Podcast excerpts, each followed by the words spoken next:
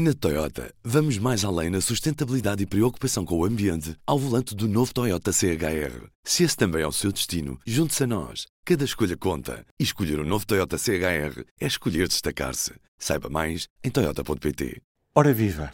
Este é o P24. Falamos cada vez mais sobre alterações climáticas. É certo que o clima está a mudar, é algo que já assistimos todos os anos, com a maior ocorrência de fenómenos meteorológicos extremos. Um artigo publicado na Nature Climate Change garante que mais de um terço das mortes ligadas ao calor já podem ser atribuídas às alterações climáticas. Vamos conhecer os números com a jornalista do Público, Teresa Sofia Serafim. Olá, Ruben, espero que esteja tudo bem contigo. Antes de tudo, P24. O seu dia começa aqui.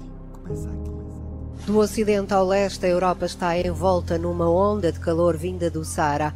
As temperaturas vão continuar a subir e os meteorologistas. Sabe-se que as atividades humanas já mudaram o clima. A temperatura média do planeta subiu já um grau Celsius, pelo menos desde a época pré-industrial. E também se sabe que as temperaturas mais elevadas podem ter consequências na nossa saúde. E é aqui que chegamos então ao, ao trabalho publicado esta segunda-feira na Nature Climate Change, na revista. Uma equipa de cientistas de vários países, incluindo de Portugal, usou dados de 732 localizações em 43 países. Isto para quê? Para, para investigar o impacto que as alterações climáticas tiveram na mortalidade humana nas últimas três décadas.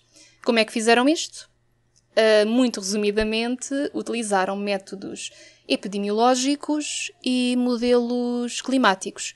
Alguns desses modelos incluíam emissões humanas, outros uh, não incluíam, para que se pudesse perceber o que é que era uma tendência da natureza, o que é que era uma tendência das alterações climáticas que têm origem nas nossas atividades. Chegamos então ao número. Acabou então por, eh, por se verificar, nessas mais de 700 localizações, que 37% das mortes ligadas ao calor estavam relacionadas com as alterações climáticas causadas pelas atividades humanas. Isto ao todo, por ano, serão aproximadamente 10 mil mortes. Oh, Teresa, Portugal é mais ou menos afetado por esta tendência? Portugal não chega aos 37% uh, da média registada neste, neste estudo, nessas uh, mais de 700 localizações. Se considerarmos só os dados em, em Portugal, 27,7% de mortes ligadas ao calor podem já ser atribuídas a alterações climáticas de origem humana. Isto corresponde a 172 mortes por ano. E quando falamos dos dados de Portugal, falamos do quê? Foram consideradas, considerados, aliás, cinco distritos, Beja, Castelo Branco, Coimbra, Lisboa e Porto. O período de análise foi entre 1991 e 2016.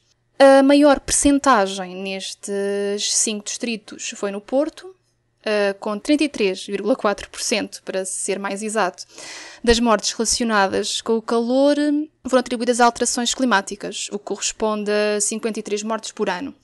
Depois seguem-se logo Coimbra, com 29,1%, Castelo Branco com 27,5%, Lisboa com 24,7% e Beja com 24,5% das mortes relacionadas com o calor que são atribuíveis a alterações climáticas. E podemos dizer quem é que está mais suscetível a sofrer com estas alterações climáticas ou é algo verdadeiramente transversal? O impacto das alterações climáticas nas mortes relacionadas com o calor foi variando ao longo das diferentes partes do mundo.